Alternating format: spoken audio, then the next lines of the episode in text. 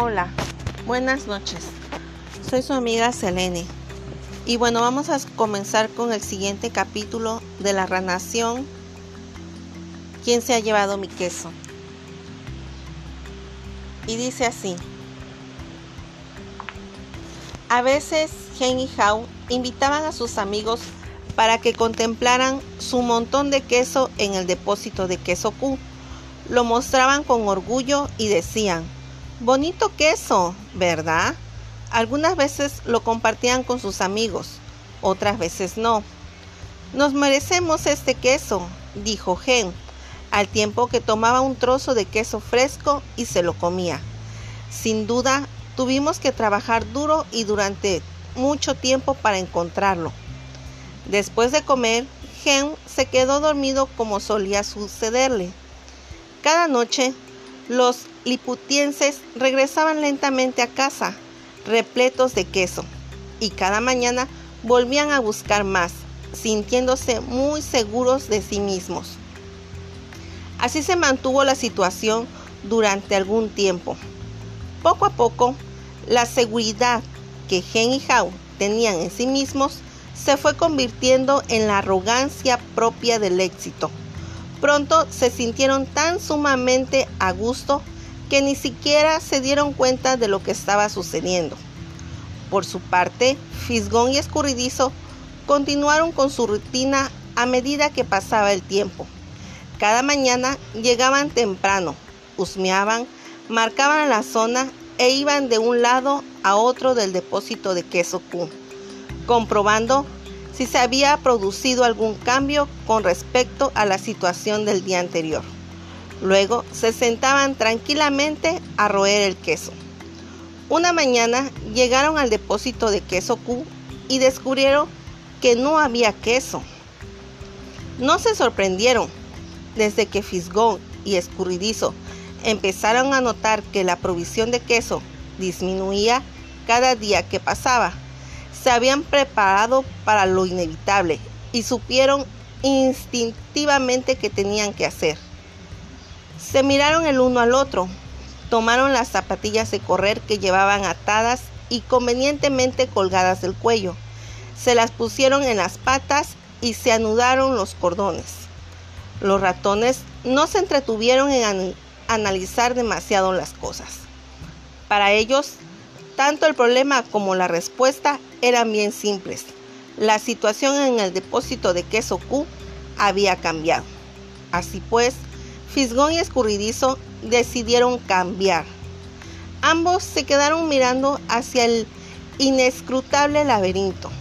Luego, Fisgón levantó ligeramente la nariz, husmió y le hizo señas a Escurridizo, que echó a correr por el laberinto siguiendo la indicación de Fisgón, seguido por este con toda la rapidez que pudo. Muy pronto ya estaban en busca de queso nuevo. Algo más tarde, ese mismo día, Gen y Hao llegaron al depósito de queso Q. No habían prestado la menor atención a los pequeños cambios que se habían ido produciendo cada día. Así que daban por sentado que allí encontrarían su queso como siempre. No estaban preparados para lo que descubrieron. ¿Qué? ¿No hay queso? gritó Gen y siguió gritando. ¿No hay queso? ¿No hay nada de queso? Como si el hecho de gritar cada vez más fuerte bastara para que reapareciese. ¿Quién se ha llevado mi queso? aulló. Finalmente puso los brazos en jarras con la cara enrojecida y gritó con toda la fuerza de su voz. No hay derecho. Hao, por su parte, se limitó a sacudir la cabeza con incredulidad. Él también estaba seguro de encontrar queso en el depósito de queso Q. Se quedó allí de pie durante largo rato, como petrificado por la conmoción. No estaba preparado para esto. Gen gritaba algo, pero Hao no quería escucharlo. No quería tener que enfrentarse con esta nueva situación, así que hizo oídos solos. El comportamiento de los liputienses no era precisamente halagüeño, no productivo, aunque sí comprensible. Encontrar el queso no les había resultado fácil y para los liputienses significaba mucho más que simplemente tener cada día que comer. Para ellos, encontrar el queso era su forma de conseguir lo que creían necesitar para ser felices. Tenían sus propias ideas acerca de lo que el queso significaba para ellos, dependiendo su sabor. Para algunos, encontrar queso equivalía a tener cosas materiales. Para otros, significaba disfrutar de buena salud o desarrollar un sentido espiritual bienestar. Para Hao, por ejemplo, el queso significaba sentirse seguro, tener algún día una familia cariñosa y vivir en una bonita casa de campo en la vereda de Cheddar. Para Gen, el queso significaba convertirse en un gran quesero que mandara a muchos otros y en ser propietario de una gran casa en lo alto de colina de Camber.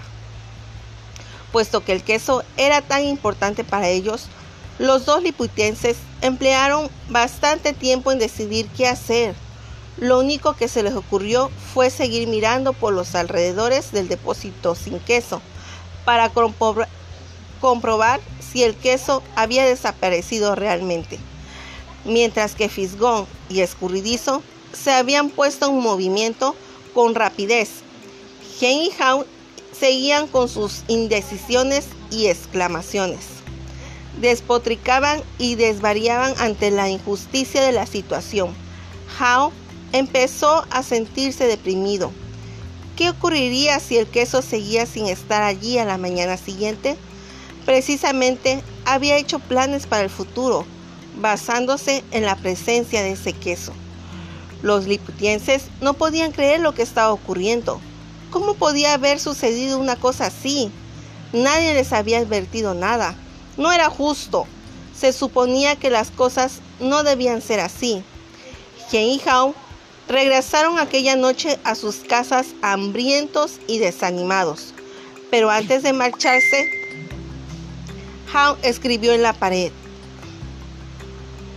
Cuanto más importante es el queso para ti, tanto más deseas conservarlo.